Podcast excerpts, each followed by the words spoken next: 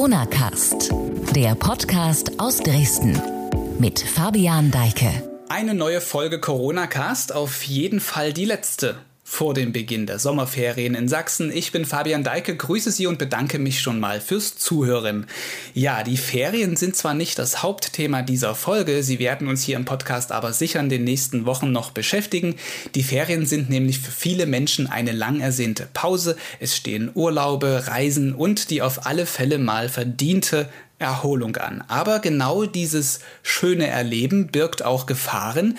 Experten warnen, das RKI fordert schon jetzt die Politik zum Vorsorgen für den Herbst auf und der Blick auf die aktuellen Corona-Zahlen mahnt ebenfalls. Denn in den vergangenen zwei Wochen hat sich bundesweit der Inzidenzwert mehr als verdoppelt. Er befindet sich aktuell bei um die 14, also immer noch auf geringem Niveau. Aber wir erinnern uns zurück, vor der zweiten Welle vergangenen Herbst sah das ähnlich aus. Umso wichtiger also, dass man trotz aller Urlaubsfreuden Corona nicht aus dem Blick verliert. Eine Impfung kann dabei helfen, das Ganze für sich und andere unbeschwerter zu gestalten. Und siehe da, wir nähern uns dem Thema dieser Folge, denn es geht ums Impfen. Allerdings ums Impfen mit einem Präparat, das nicht zugelassen ist, das sich trotzdem aber schon mehrere hundert Menschen haben geben lassen. Es geht um das von Winfried Stöcker entwickelte Antigen, eine geheime Impfaktion in der Oberlausitz Lausitz und eine verdeckte Reportage von sächsische.de. Ich spreche gleich mit Reporterin Anja Beutler über einen spannenden Vorgang, seine Folgen und darüber, wieso das Antigen des früheren Chefs und Gründers des Lübecker Medizinunternehmens Euroimmun, also von Winfried Stöcker, so umstritten ist. Zuvor aber in aller Kürze noch zwei aktuelle Corona-News. Wer verreisen will und schon geimpft ist, sollte sich den gelben Impfpass aus Papier bereitlegen, denn es gibt ein gravierendes Problem mit dem digitalen Impfnachweis, der ja in der EU für die Corona-Impfung als elektronisches Ersatzdokument dienen und das Reisen erleichtern soll. Seit Mittwoch können Apotheken in Deutschland keine Nachweise mehr ausstellen. Das Bundesgesundheitsministerium hat den Prozess stoppen lassen, nachdem das Handelsblatt in Zusammenarbeit mit IT-Experten eine Sicherheits Sicherheitslücke aufgedeckt hatte. Mehr dazu lesen Sie auf sächsische.de. Und noch etwas zum Impfen. Um die Impfquote zu erhöhen, wird das Impfen wie auch in anderen Gebieten Deutschlands in Sachsen nun deutlich flexibler. In den kommenden Tagen starten in mehreren Städten Aktionen, bei denen Impfstellen genau da aufgebaut werden sollen, wo sich viele Menschen aufhalten. In Dresden gibt es am Samstag beispielsweise zusammen mit dem DRK eine Aktion am Stadion von Dynamo Dresden vor dem ersten Heimspiel der neuen Saison und in Görlitz gibt es im Tierpark sowie in der Pfarrei Heiliger Wenzel Anlaufpunkte. Im Landkreis Bautzen gibt es auch Ideen. Mobile Teams sollen dort etwa beim Bautzner Theatersommer sowie in Einkaufszentren eingesetzt werden. Auch hierzu lesen Sie ausführliche Informationen auf sächsische.de. Links zu Artikeln stehen natürlich wie immer in der Beschreibung dieser Episode.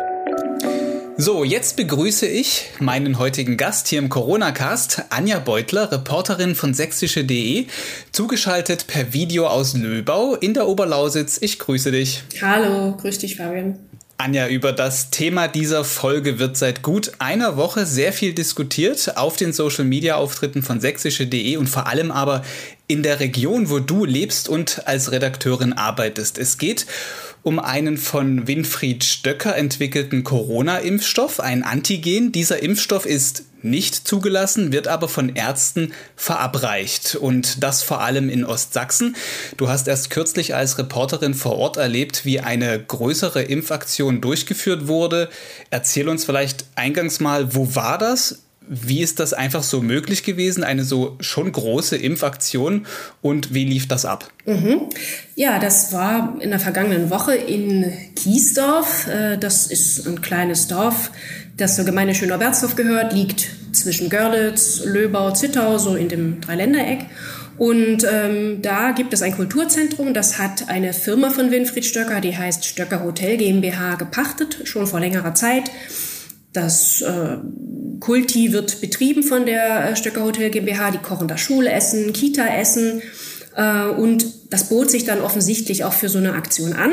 Die Leute, die da hingekommen sind zum Impfen, sind offensichtlich vorher bestellt worden, hatten Termine.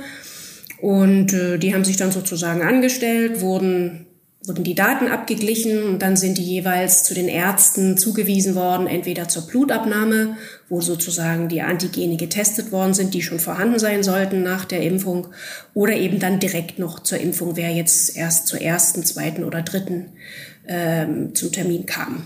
Ja, das war, ich würde sagen, anderthalb Stunden etwa hat das Ganze gedauert. Da war dort super viel los, die schmale Straße mit Autos vollgestellt. Äh, und dann war alles vorbei. Dann war das der ganze Spuk wieder weg.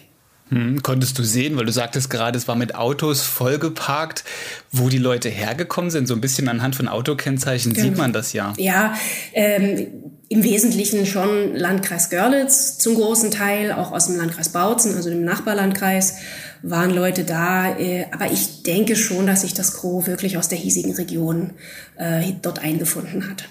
Du sagtest gerade, du bist auch mit ein paar Menschen ins Gespräch bekommen. Du hast auch viele gesehen, die dann dorthin gekommen sind. Mich interessiert mal so, wer sind diese Menschen, die sich dieses eigentlich nicht zugelassene und demnach vielleicht auch nicht unbedingt den medizinischen Standards entsprechende Präparat geben lassen. Es schwingt ja dann doch schon, ich meine, wenn es nicht zugelassen ist, ein gewisses Risiko mit. Das schwingt auch bei einem normalen Impfstoff, der zugelassen ist, irgendwo mit aber ja dort dokumentiert und kalkulierbar. Richtig. Ähm, das waren also es war eine ganz bunte Mischung. Ähm, das waren Leute vom, vom Schulkind bis zum Senior, ähm, Handwerker, hat man richtig auch an den Firmenwagen gesehen. Ähm, ganz ja, Leute, die von der Arbeit kamen, die, die zwischendurch da eingereist sind von zu Hause. Also wirklich total bunte Mischung. Die meisten habe ich den Eindruck gehabt, mit denen ich auch reden konnte, waren jetzt keine Verschwörungstheoretiker oder irgendwie auf Krawall gebürstet, wie man so sagt, sondern die haben einfach so ein gewisses Vertrauen in Herrn Stöcker, ein Vertrauen, was sie in die normalen neuen Impfstoffe nicht haben. Das muss man ja sagen, die sind ja doch auch von der Technik her recht neu. Und äh, ja, deswegen so hat sich auch in den Gesprächen ergeben, vertraut man einfach Herrn Stöcker mehr als den jetzt neu auf dem Markt befindlichen ähm, Produkten aus der Pharmaindustrie, wie es dann immer so schön heißt. Aber die waren jetzt nicht mhm. irgendwie aggressiv oder so, habe ich zumindest nichts gemerkt. Man muss dazu sagen, ich habe mich da auch nicht zu erkennen gegeben, weil ich einfach wirklich ungefiltert wissen wollte, wer da so kommt und mir das auch erzählen lassen wollte, ohne dass da jetzt Scheuklappen aufgehen. Aber wirklich ganz, ganz bunte Mischung. Weißt du auch, wie die Menschen davon erfahren haben, dass das da ist? Ja, was, äh, was ich recherchieren konnte, war im Wesentlichen, dass das Ganze zum einen über Mund-zu-Mund-Propaganda funktioniert, über Mitarbeiter der früheren Firma von Winfried Stöcker von Euroimmun. Äh, da hat er ja zuerst auch geimpft äh, oder sein, sein Mittel vergeben. Ähm, dann zum Teil auch über niedergelassene Ärzte hier in der Region, die das Mittel schon selber verimpfen. Und äh, ja, soziale Netzwerke. Aber das ist ein relativ geschlossener Zirkel, der, mhm. wo das intern weitergegeben wird. Im Vorfeld dieser Podcast-Folge habe ich bei der Landesärztekammer Sachsens angefragt, was dort über das Präparat bekannt ist und wie diese Impfaktion dort gesehen wird. Der Präsident der Ärztekammer, Erik Bodendieck, äußerte sich so. Ich spiele einfach mal den O-Ton vor. Herr Professor Stöcker gibt an, ein Antigen äh, zur Verimpfung gegen SARS-CoV-2 entwickelt zu haben. Ein Antigen ist ein körperfremder Stoff, der auf eine bestimmte Art und Weise in den menschlichen Körper gelangt und dort Antikörper, also eine Immunabwehr, äh, produzieren soll. Wir wissen aber definitiv nicht, was Herr Professor Stöcker entwickelt hat. Und es steht auch fest, äh, Herr Professor Stöcker hat nach unserer Kenntnis keine Zulassung seines Impfstoffes bei den zuständigen Behörden angemeldet. Herr Professor Stöcker ist nach unserer Erkenntnis in Sachsen nicht ärztlich tätig, unterfällt also nicht dem Berufsrecht der Sächsischen Landesärztekammer. Dennoch ist es so, dass er sein Mittel in Sachsen und besonders in Ostsachsen zur Anwendung bringt.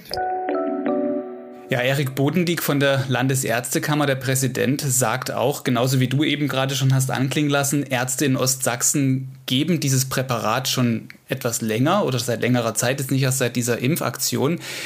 Da drängt sich die Frage auf, warum vertrauen die Leute auf dieses Präparat von Stöcker? Warum vertrauen die Leute Winfried Stöcker, einem Mann, der ja in der Region, in der Lausitz, schon seit längerer Zeit unterwegs ist, aktiv ist? Man kennt ihn dort ja. Genau, man kennt ihn, das ist auch ein entscheidender Punkt. Er kommt ursprünglich aus der Oberlausitz, er ist 1947 äh, hier geboren worden, ist äh, aufgewachsen äh, mit seinen Eltern in einem kleinen Ort zwischen Herrnhut und Bernstadt in Rennersdorf. Dort hatten die Eltern eine Spinnerei, also Textilgewerbe. Und ähm, dort ist er bis 1960 gewesen. Dann sind die Eltern äh, in, den, in den Westen gegangen, wie man so schön sagt, mit, mit ihm.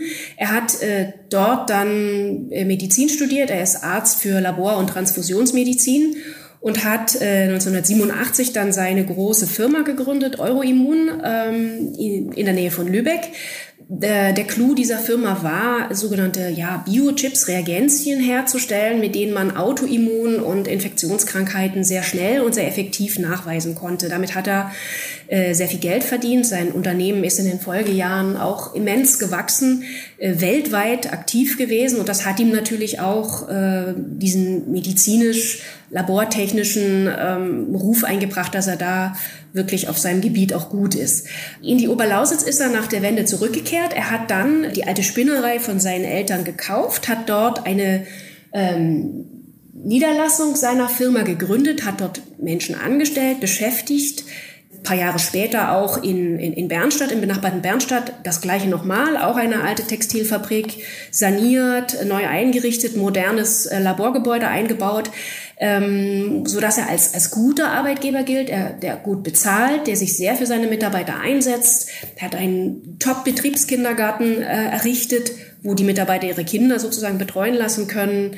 Auch sonst achtet er sehr darauf, dass es den Leuten gut geht, dass die ein gutes Umfeld haben und das ist etwas, was man sehr wertschätzt hier in der Region. Hinzu kommt, dass er viel, ohne es immer an die große Glocke zu hängen, gesponsert hat für Vereine. Er ist in vielen Projekten für die Oberlausitz unterwegs, hat, äh, gilt immer so ein bisschen als Retter zum Teil von von Dingen, die in verfahrene Situationen geraten sind. In Bernstadt beispielsweise baut dann einen alten Gasthof, der sehr viele Jahre als Ruine rumstand, äh, wieder auf. Ähm, das Görlitzer Kaufhaus, das Jugendstil-Kaufhaus, das ist berühmt, dass er das gekauft hat und wieder zu einem Kaufhaus auch machen will.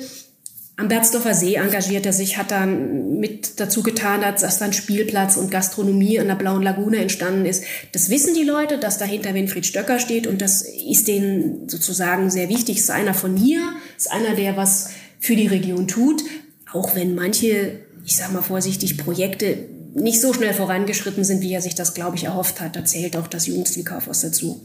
Ein anderer Aspekt ist aber noch, wo er manchen vielleicht ähm, sehr sympathisch geworden ist, manchen auch nicht. Er ist ein Mann der offenen Worte. Er hat äh, Weihnachten 2014 im Zusammenhang mit einer Weihnachtsfeier für Geflüchtete in Görlitz für einen Eklat gesorgt, bundesweit, weil er da doch sehr deutlich zum Ausdruck gebracht hat, dass er Flüchtlinge und äh, in Deutschland auf Dauer und, und auch so generell jetzt eigentlich nicht haben will.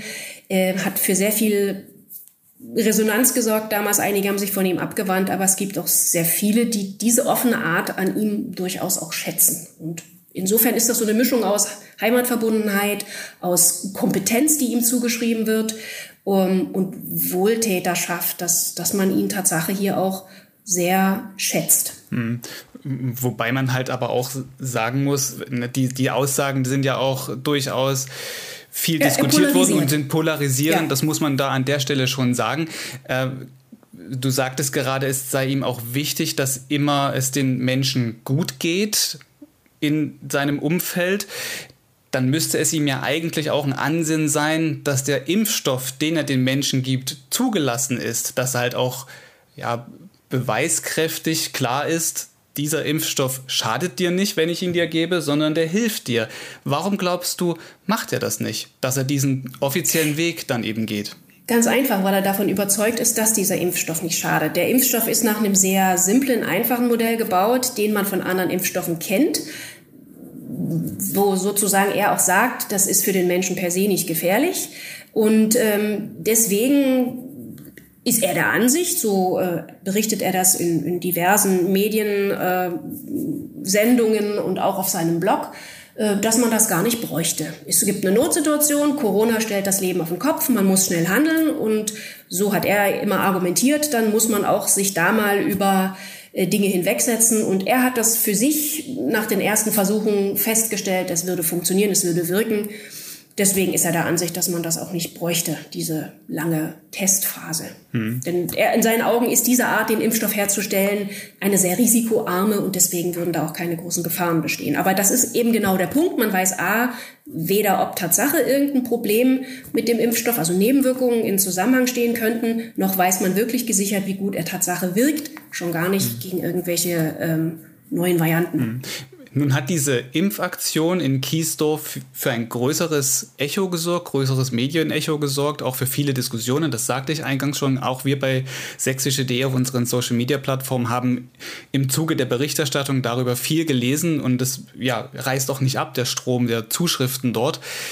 Die Frage wird auch laut nach Konsequenzen dieser Aktion. Kann man überhaupt Konsequenzen ziehen? Wird da irgendwas gemacht? Wird da, äh, es heißt, es wird ermittelt. Wie ist da der Stand? Das ist in der Tat ein bisschen schwierig. Also zum einen gibt es die Ermittlungen der Staatsanwaltschaft Lübeck, ähm, noch aus der Anfangszeit, wo er in, seiner, in seinem Umfeld und in seiner Firma geimpft hat. Ähm, da gibt es ein Ermittlungsverfahren, das dauert auch noch an, war der letzte Stand, der uns da mitgeteilt wurde auf Nachfrage. Hinzu kommt, dass die Staatsanwaltschaft in Görlitz kein Ermittlungsverfahren führt, sondern eine Art Prüfverfahren. Das heißt, es wird noch geprüft, ob das, was er tut, in irgendeiner Weise strafrechtlich relevant ist. Stöcker selber sagt, jeder Arzt hat das Recht, äh, für therapeutische Zwecke, für individuelle Heilversuche solche Dinge zu tun, solche Stoffe zu entwickeln. Und deswegen ist das für ihn in seinen Augen komplett legitim. Dem folgen natürlich auch die Ärzte, die das mit ihm sozusagen jetzt machen. Ähm, aber so einfach ist das natürlich nicht, denn kann jetzt nicht jeder irgendwie, sag ich mal, einen Impfstoff entwickeln und ähm, den dann an eine Menge an Menschen, ohne vorher irgendwas zu testen oder zu belegen, verimpfen. Und das ist eben genau das, was einem Tatsache im Moment noch niemand wirklich sagen kann. Da laufen Tatsache noch Untersuchungen und juristische Ermittlungen, Abwägungen, das ist Tatsache noch nicht wirklich klar. Hm, da bist du sicherlich dran, weil du in der Sache recherchierst. Höre mir vielleicht noch mal rein, was die Landesärztekammer zu der Frage nach Konsequenzen für das Impfen mit dem Stöckerpräparat sagt. Hier noch mal Erik Bodendieck, Präsident der Sächsischen Ärztekammer.